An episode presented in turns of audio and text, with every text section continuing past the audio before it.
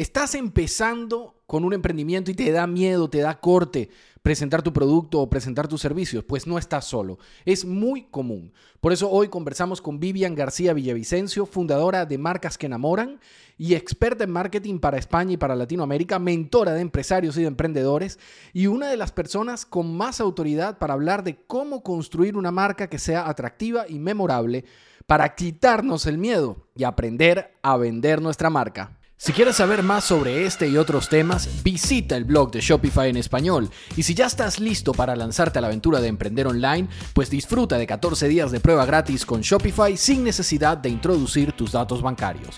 El link te lo dejamos en la descripción. Saludamos a toda la comunidad de Shopify en español. Hoy estamos aquí con una súper invitada. Vivian, ¿cómo estás? ¿Cómo te encuentras? Feliz, feliz de estar aquí. Muchísimas gracias por esta invitación, Frank.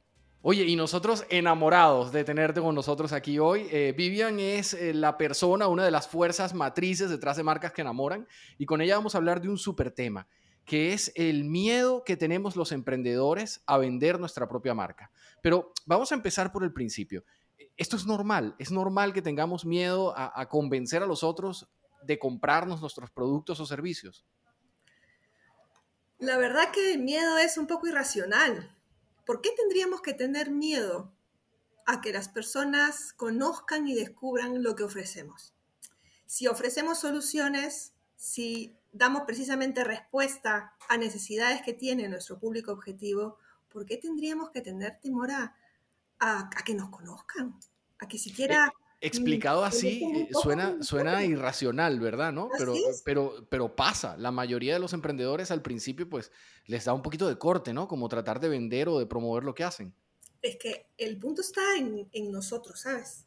El problema no está en el producto que vayamos a vender o en el servicio, sino en qué nos estamos, qué nos estamos contando nosotros mismos. ¿Qué nos estamos diciendo con relación a esta propuesta que puede ser una más del mercado, como que puede ser una súper rompedora e innovadora. El punto está en comprender qué estamos realmente eh, solucionando, qué problemas estamos solucionando y comprender que afuera hay gente que nos necesita. Que allá afuera hay muchas personas que desearían ya habernos conocido. Y con eso cogemos más valentía para poder decir, aquí estamos, existimos y empezar realmente a trabajar una marca que enamora. Oye, dijiste algo súper interesante. Mucha gente cuando va a lanzar un producto o a, montar un negocio en general, espera tener la idea, la idea innovadora, la idea rompedora, la idea transformadora, eso que nosotros llamamos la buena idea. Pero tú acabas de decir que la marca pudiese ser simplemente una más de las que hay en el mercado. Esto es cierto, es válido. Es decir, eh, podemos simplemente lanzar una marca que sea buena, aceptable, con una calidad decente, que, pueda competir en el mercado sin necesidad de que sea el nuevo Google o el nuevo Facebook o, el nuevo gran invento. Qué interesante tu, tu, pregunta. La verdad que todo depende de lo que tú quieres hacer y lo que tú quieres lograr. Y para nosotros, desde Marcas que Enamoran, lo que proponemos es siempre concebir los negocios, los nuevos emprendimientos, sea la solución que tú quieras, planteada desde un propósito, ¿vale?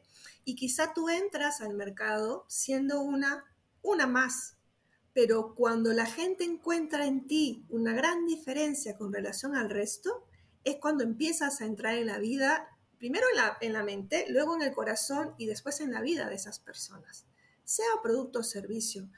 Sí que es verdad que nos ponemos a pensar, o a veces hay, hay emprendedores que efectivamente creen que tiene que ser un Google, ¿no? O un iPhone lo que tienen que inventar, cuando realmente hay soluciones que existen desde hace muchísimos años, solo que las personas, o en concreto el mercado que es tan demandante de cosas nuevas, necesita un plus, necesita un valor añadido, necesita un encanto, necesita algo que realmente los conquiste. Y estamos hablando allí ya de armar una estrategia precisamente de, eh, de, marketing y de comunicación vinculando emociones, que es la parte clave de las marcas que enamoran, ¿vale? Tú podrás ser de repente tener una heladería, tener una tienda de ropa en línea, un e-commerce, tener ah, de repente una oficina donde ofreces consultoría de, de cualquier tipo de especialidad profesional, puede ser un médico, puede ser lo que tú quieras. Y existen muchos como tú en el mercado, es que eso no hay, no hay duda que sea así. No, no vas a inventar la rueda, ¿no? o sea, evidentemente ya, ya, ya existe. Exacto. ¿Y qué estás dando tú a cambio? Mm, o sea, el tema, el tema sería, Vivian, eh, eh, que podemos mm, fácilmente, es más, por leyes de la probabilidad, lanzar una marca o un producto que ya exista, pero lo que debemos es buscar un factor diferenciador luego. Algo, algo que podamos dar como valor añadido, ¿no? Exactamente. Y esta, esta, esta diferenciación, este valor añadido, solamente tiene que ver con la estrategia propiamente del producto, del servicio, del branding, del precio, ¿vale? Sino que tiene que ver con las personas, tiene que ver con nuestras emociones, tiene que ver con nuestros valores. Es ahí la gran diferencia. Eso se puede transmitir a la marca. Yo puedo darle a la marca eh, ese, ese toque humano, que la gente sepa que la marca, por ejemplo, de Vivian, eh, transmite las cosas en las que Vivian cree. Eso lo puede hacer un emprendedor pequeño. Por supuesto, por supuesto que sí. Y es maravilloso que lo hagas. Y es más, es necesario hacerlo hoy en día. Es un factor clave del éxito realmente, de que tu marca pueda sostenerse a lo largo del tiempo. Porque no es como el marketing tradicional, ¿no? Mm, si es que nos ve persona, gente que, que ha estudiado marketing, de mis tiempos, ¿eh? de mis tiempos, vamos a hablar hace mucho tiempo atrás, donde el posicionamiento era aquí únicamente racional, ¿no? ¿Dónde estás en la mentalidad? ¿Qué, qué, qué idea tienen sobre tu marca, tu producto o servicio las personas en sus mentes? Pero hoy en día es entrar en, en sus corazones, que ese posicionamiento en concepto baje aquí a una emoción y decir, yo lo quiero me gusta, me han tratado bien, ha sido realmente exclusivo. Lo que han ofrecido lo han brindado y con creces. He salido sorprendido. Realmente me ha impactado el trato, es que me he sentido como una reina, es que me ha encantado lo que me han propuesto, es que siento que no me engañan, es que siento que esto tiene tiene gente detrás que realmente es genuina. Es que encuentro que además están conectando o me están compartiendo valores que yo también vivo o que yo también quiero. ¿Ah? eso es súper poderoso eso que estás diciendo, ¿no? Porque eh, realmente eh, muchas de las decisiones grandes en la vida las tomamos en función a esa afinidad de valores, ¿no? Por ejemplo, uno se casa en función a la, afinidad de valores que puede tener con, con, la pareja que uno elija, ¿no? Inclusive la decisión de trabajo, la vocación que uno elige para, para ganarse el pan es también derivada de esa afinidad de valores que tienes. Ahora, suena complejo, Vivian. Suena que esto es algo que de repente se puede lanzar un, PepsiCo en Latinoamérica o un McDonald's, pero una empresa pequeñita tiene los recursos como para aprender a hacer esto. ¿Cómo podemos hacer crecer nuestros emprendimientos a nivel de marca? Es fundamental que tengamos muy bien identificado el propósito, ¿vale? Esta palabra se ha puesto muy de moda últimamente, pero desde la perspectiva en la que yo te la comparto, desde la manera en la que nosotros trabajamos dentro de marcas que enamoran, es indispensable, ¿vale? Y lo interesante al momento que tú emprendes, sea que emprendes solo con tus socios, un grupo, en fin, aliados, tal. O familia, ¿no? Que a veces pasa. Familia. Eh, es importante que tú primero descubras si tú eres el creador de ese emprendimiento y lo quieres sacar adelante y estás convencido de que has o estás en una etapa en la que estás preparado. Bueno, no, vamos a decir al 100%, ¿vale? Preparado, nunca lo estamos. Siempre estamos en permanente evolución. Yo considero que estamos todos los días aprendiendo algo nuevo, ¿no? Entonces, pero si tú dices, va, tengo la determinación, voy a emprender, pregúntate, ¿qué quieres tú en la vida? ¿Para qué estás aquí? ¿Qué, qué razón tiene que además de estar tú aquí, crees un negocio? ¿Qué quieres además de lucrar con este negocio? Tú proyectas una cantidad, haces tu planeamiento y bueno, tu previsión de ventas, ¿va? Y siempre se emprende uy, aquí hay una gran necesidad, esto va, esto uh, vamos a vender un montón. Y hay un, ingrediente indispensable de, de, impulso y decisión cuando tú dices, voy a vender mucho y lo, y lo voy a lograr.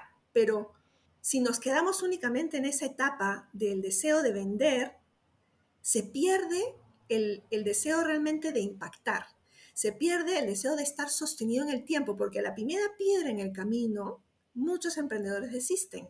Y estas probablemente, en muchos casos de los que yo conozco, tienen que ver con las ventas. Tiene que ver que hay una primera etapa en la que vas a estar en marcha blanca, que no va a haber, eh, que no va a haber ingresos porque te están conociendo, porque tienes que empezar a conectar con la gente, porque te tienes que ganar la confianza de las personas, que es la pieza clave para la venta. ¿eh?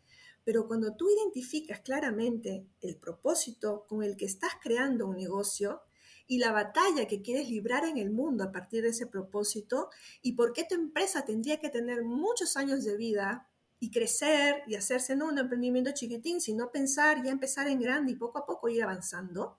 Entonces, tiene un sentido que yo esté haciendo todas estas cosas. Tiene un sentido que yo me esté amaneciendo. Tiene un sentido que yo pida ayuda. Tiene un sentido que aprenda cosas nuevas. Tiene un sentido que me profesionalice cada vez más para realmente hacer que esta empresa tenga mucho larga, mucha larga vida y sea productiva y beneficie a mucha gente, ¿no? Entonces, fíjate, fíjate qué interesante lo que Qué interesante lo que estás diciendo, Vivian, porque realmente en la mente del emprendedor muchas veces está el dinero. El dinero es el fin último, no el objetivo. Y realmente eh, eh, pareciera que ese fin último no es suficiente para justificar los sacrificios que hay que hacer para de verdad conseguir el éxito, ¿no? Es decir, tiene que haber una aspiración superior al dinero, el impactar la vida de la gente, el transformarlos, el, dejar un legado, ¿no? Cuando decías ahora una marca que permanezca. Eh, ¿cómo, ¿Cómo se construye eso en la mente de alguien? ¿Cómo, ¿Qué pasos? O mejor, ponnos un ejemplo de una pequeña empresa o un emprendimiento que tú hayas podido ayudar a desarrollar esto. Muy interesante. Bueno, nosotros tenemos una metodología, ¿vale? La metodología 12-2A con la que trabajamos con nuestros clientes. Claro que no te voy a contar así al tutiplay en Claro, claro, lo, sabemos. Para eso, nos contratan, para eso nos contratan. Pero sí que, es, sí que es verdad que te puedo contar casos interesantes donde precisamente... Eh, te voy a contar el caso de una emprendedora, ¿vale? no digamos nombres, vamos, vamos a, contar la historia, decimos el pecado, pero, pero no el pecador, ¿vale? Sí, pero no el pecado. el pecado, pero no el pecador. Bueno, una mujer eh, profesional, ¿vale? Dedicada por muchos años al rubro logístico en una grande empresa muy conocida. Y hasta que de pronto, pues, en esta empresa hicieron un corte personal, ella tuvo que salir, eh, jubilación anticipada. ¿va? Y pasa lo que a mucha gente grande le pasa, que es como decir, llegó la jubilación y bueno, aquí, ay, ya que no tengo nada más que hacer, me voy a poner ahí con mi colchita tejer en mi cama viendo la tele y, sentir que ya la vida se te acaba. Entonces, ella entró en un momento crítico, entró en una profunda situación de, no de depresión, pero sí de decir, ahora qué hago, no tengo la vida que tenía antes, me han hecho una muy buena indemnización, puedo vivir por un largo tiempo con esto, pero ¿qué, qué voy a hacer? Y es ahí donde entramos a trabajar con ella, porque su deseo era transformar el mundo del coaching de la gente que, tiene esta situación como ella. Ella pasó todo un proceso, atravesó todo un proceso de, de, transformación interna que le permitió darse cuenta que ella sí podía ser capaz de seguir haciendo cosas y su deseo se encontró precisamente con su propósito de identificar que ella, por lo que ya pasó, permitirá que más personas puedan encontrar rápidamente una respuesta y un nuevo sentido o un sentido más pleno a la vida en el tiempo de la jubilación. Entonces, encontramos el propósito, elaboramos una estrategia, creó su marca, que ya tenía una marca personal más o menos trabajada, impulsamos su marca personal con estos valores, centrada en este público grande de 50 para arriba, y su objetivo se enfocó a conectar con las personas y a darse cuenta de qué, de que ella podía ser capaz de vender, porque su gran traba, y es la pregunta, la inicial que tú me hiciste, que es, ¿y ahora por qué? no, no, sé cómo hacerlo. Me decía, Vivian, por favor, explícame cómo hacer para poder eh, vender. O sea, es que ella, ella, le costaba venderse, vender, su propio proyecto. ¿no? hacer? Es que no me veo yo haciendo esto porque nunca he sido vendedora, nunca he logrado. Sí, Vivian, es que muchos de los emprendedores, nosotros en el podcast tenemos ya casi, bueno, eh, más de 105, 106 episodios y varios años ya en esto. Y muchos de los emprendedores que entrevistamos siempre, luego en el, en el off the record, que un día haremos un capítulo de puros bloopers, nos cuentan todo eso, nos dicen es que es muy duro empezar porque, porque le da miedo vender sus propios proyectos, proyectos en los que ellos confían, pero que igual que como pasa en la historia que nos estás contando, les cuesta muchísimo hacer que los demás confíen en eso porque ellos no se ven vendedores, no, se, no se sienten capaces. Sí, es, a ver, es humano tener temor, pero es irracional cuando tú no eres, cuando no, no te haces consciente, hasta que te haces consciente y te cae el guante y pum, te caes como te cae el balde de agua fría y dices, es verdad. O sea, si yo estoy aquí, tengo que ayudar a mucha gente y afuera hay mucha gente que necesita de mí, como le pasó a esta persona, dijo, o es que yo la pasé mal, es que yo sufrí con esta situación de una jubilación anticipada, es que a mí me costó mucho tiempo salir de esa situación, resurgir. Yo voy a ayudar a mucha gente que puede pasar por esa situación y que es como una, eh, vamos a decir así, es como un concepto que tenemos en la sociedad, oh, jubilado ya no hace nada, ya está en su casa. ¿eh? Entonces, le dimos la vuelta, le dimos la vuelta a su deseo al, querer realmente impactar vidas y hacer que más personas que, tengan, que están entre los 50, 60, 70 o más, se conecten con su esencia, se conecten con sus habilidades, se conecten con el deseo de seguir viviendo, de tener alegría y motivación con todo lo que hacen a lo largo de los días, nuevos proyectos, gente que ha emprendido también con ella, grandes que han emprendido a partir de esto. Entonces, ahí le encontró la, le encontró la magia y le encontró el gusto a vender. Y ya luego monetizamos eso. Lo importante primero es encontrar la pasión, ¿no? Totalmente, y encontrar el propósito, como lo vuelvo a repetir, pero un propósito genuino, cuando tienes tú en el corazón y en, tus emociones y en tu historia, porque todo está interrelacionado, eh, aspectos en los cuales tú dices, yo soy bueno para esto. Y si yo soy bueno, yo voy a poder ayudar a estas personas.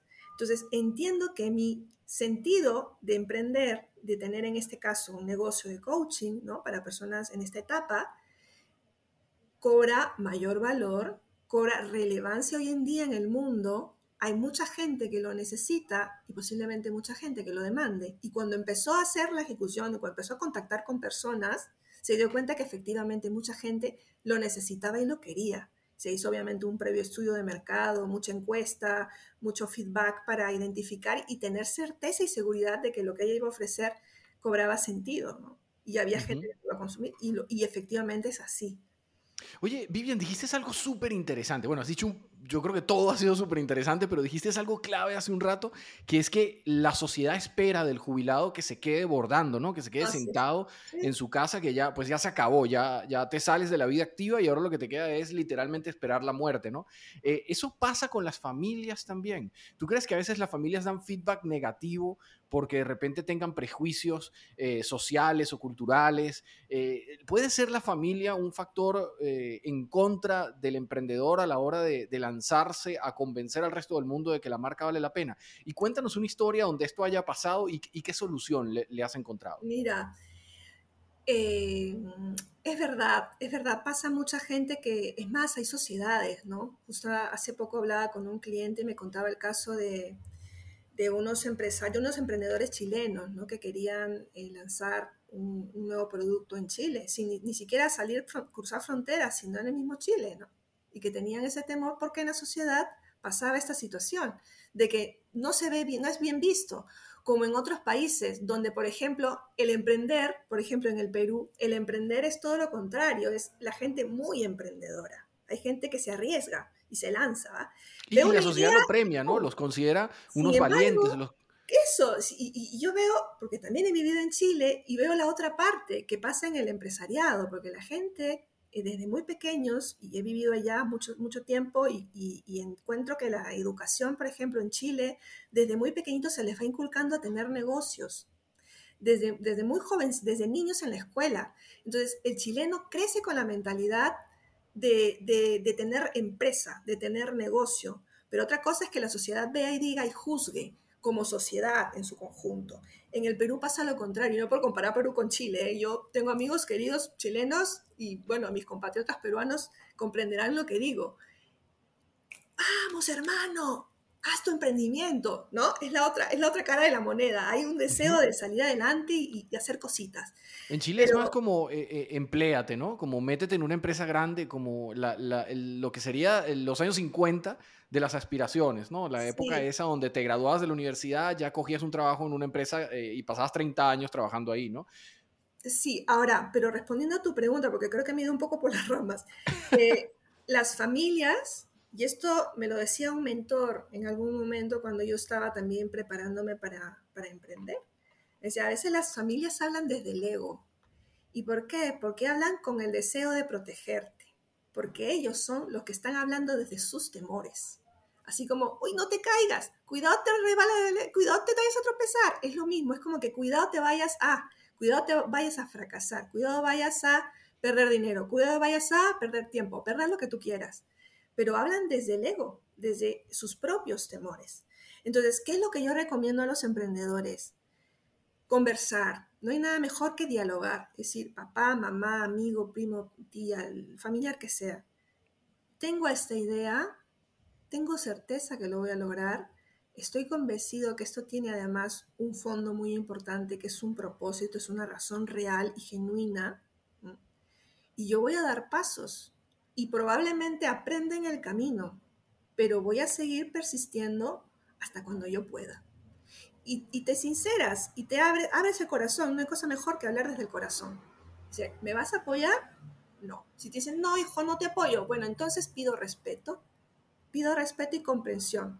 Que tú eh, veas de fuera el proceso y el día que veas que yo soy exitoso me abraces, pero el día que me veas sufrir o padecer, que tengo que amanecerme por X motivos, también comprendas que lo estoy haciendo por mis sueños que lo estoy haciendo por un ideal, por un propósito, que tengo eh, interés de, crecer económicamente, ¿no? de dar trabajo a otras personas, que hay muchas cosas y muchos deseos detrás, no solamente de que me compren una cosa o lo que fuera que vayas a vender. Entonces las personas van abriendo su mente.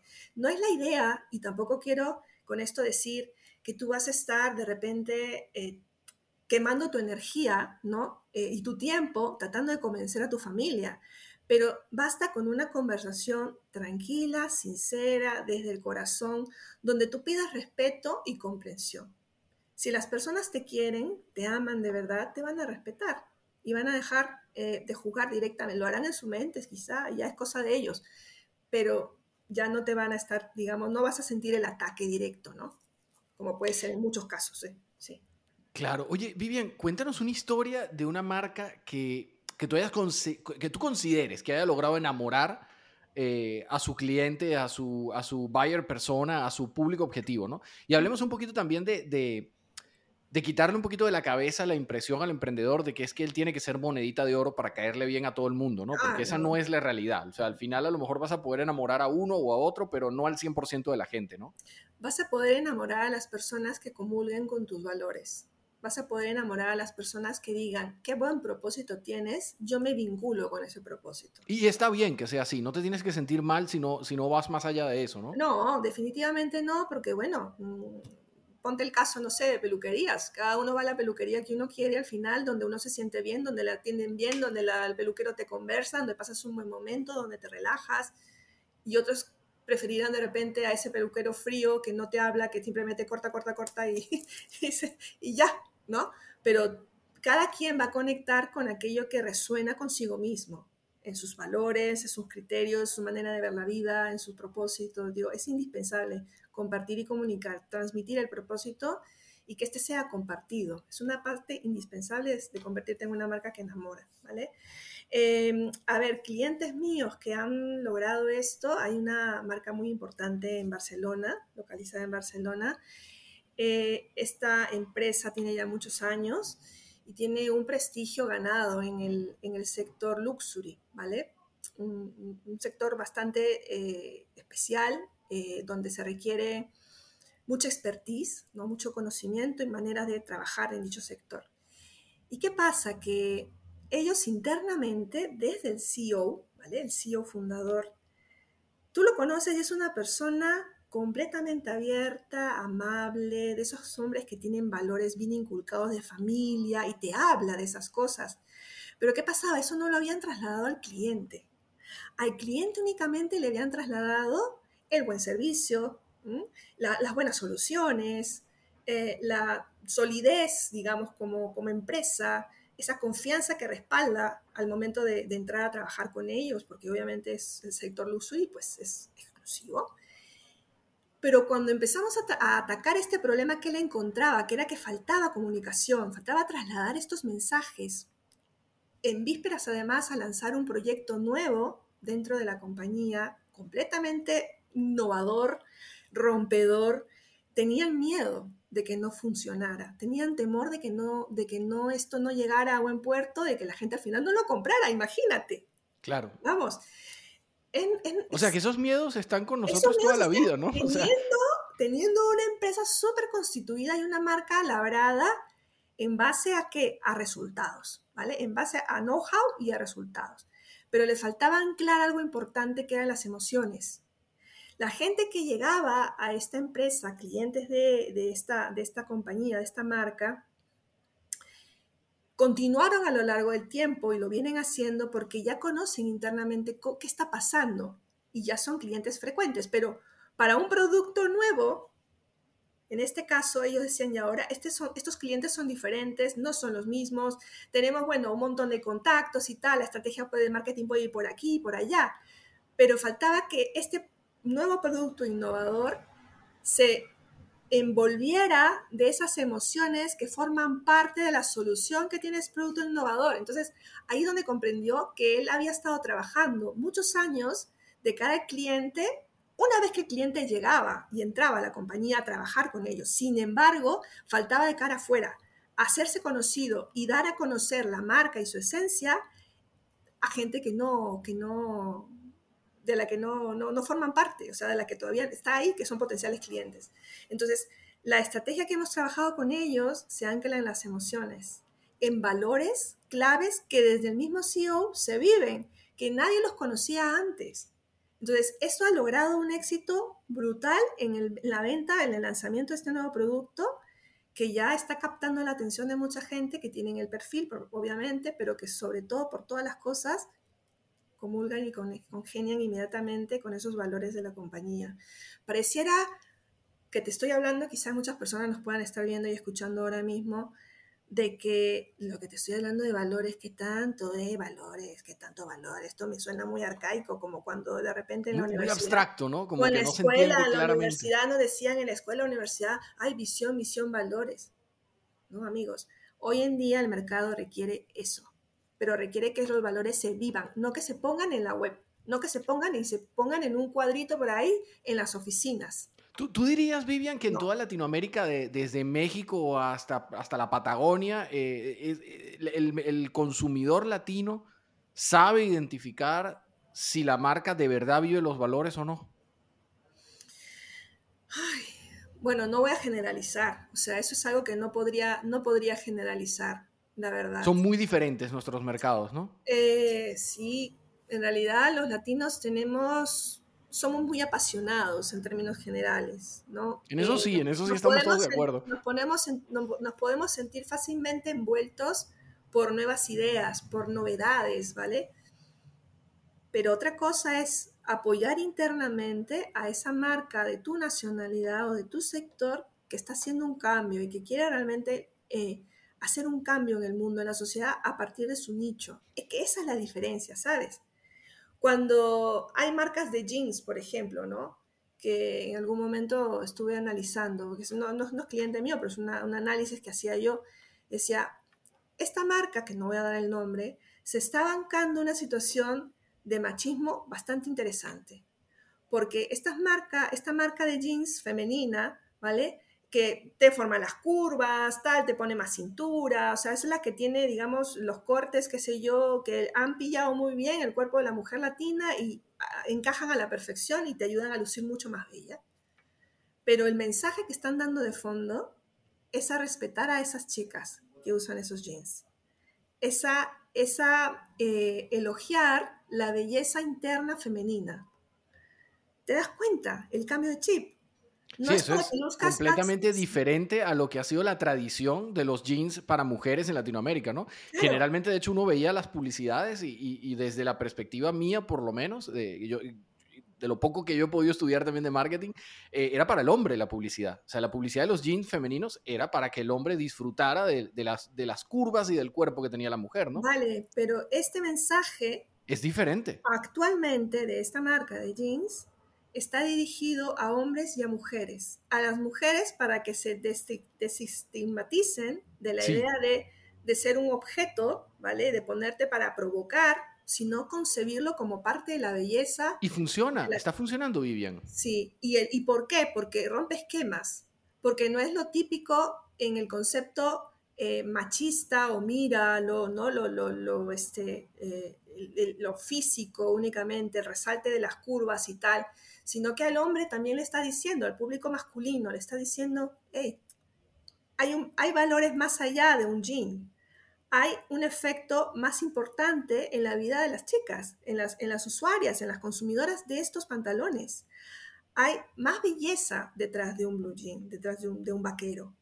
Me, está, como para darle un premio, ¿no? Y hablando de premios, cuéntame un poquito cómo es lo de marcas que enamoran, porque este tipo de iniciativas como la que estamos conversando de los jeans, tienen un sitio, tienen un lugar y, ese lugar es marcas que enamoran. Cuéntanos un poquitico de eso para que todos los que te escuchan eh, en Latinoamérica pues puedan atreverse a, competir ahí, a ver, a ver si se les reconoce y cómo funciona, porque entiendo que además de un premio también es una oportunidad de aprender, ¿no? Ay, por supuesto. Es una iniciativa que hemos creado desde nuestra agencia de marketing y comunicación, Marcas que enamoran, con el deseo de poner en valor a todas aquellas marcas de personas naturales, emprendimientos, eh, empresas medianas, grandes, multinacionales, como fundaciones e instituciones sin ánimo de lucro, a demostrar y a poner por todo lo alto el gran trabajo que están haciendo desde sus marcas, cumpliendo el propósito un propósito genuino, impactando la vida de la gente y a través de esa transformando un poco el mundo. Eh, nuestro, certamen está anclado en nuestros valores principales, que son el amor, el servicio y el propósito, y nuestro objetivo es que al final todos disfruten el proceso, pero que ganen aquellas marcas que han enamorado más en cada una de sus categorías, siendo nueve categorías las que están ahora mismo eh, en concurso y de estas son 90 candidaturas entre, ya te digo, entre gente que está marcas que vienen de México, Colombia, Perú, Honduras, Costa Rica, Argentina eh, y España. Entonces es una, una hermosa oportunidad para darnos cuenta de que hay muchas marcas que enamoran. Porque te puedo decir, Frank, que todas las candidaturas están dignas de ganar.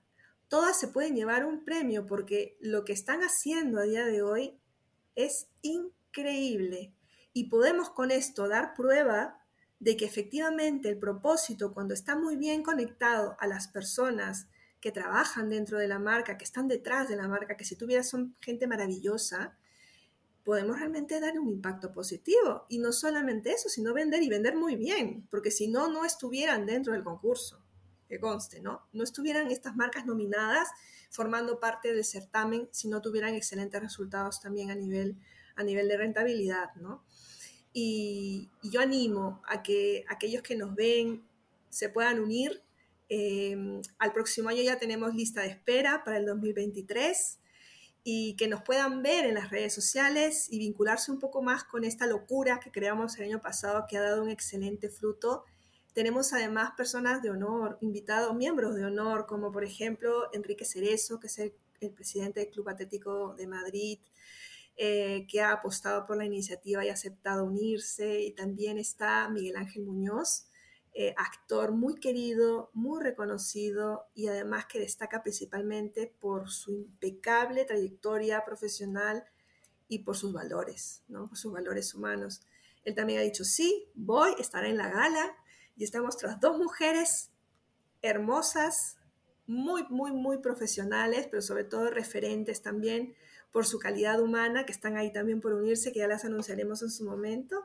Esas nos las dejas de teaser, de, teaser para que nos, nos, emocionemos. Van a ser dos mujeres maravillosas, que realmente son eh, muy queridas y apreciadas también pero que ya te digo, todo eso está tan, tan, queremos marcar un precedente, Frank, en, en la manera en la que hacemos negocios, en la manera en la que se, en la que se, eh, se emplea el marketing y la comunicación hoy en día para hacer, para hacer negocio, para hacer marca, para vender, ¿no?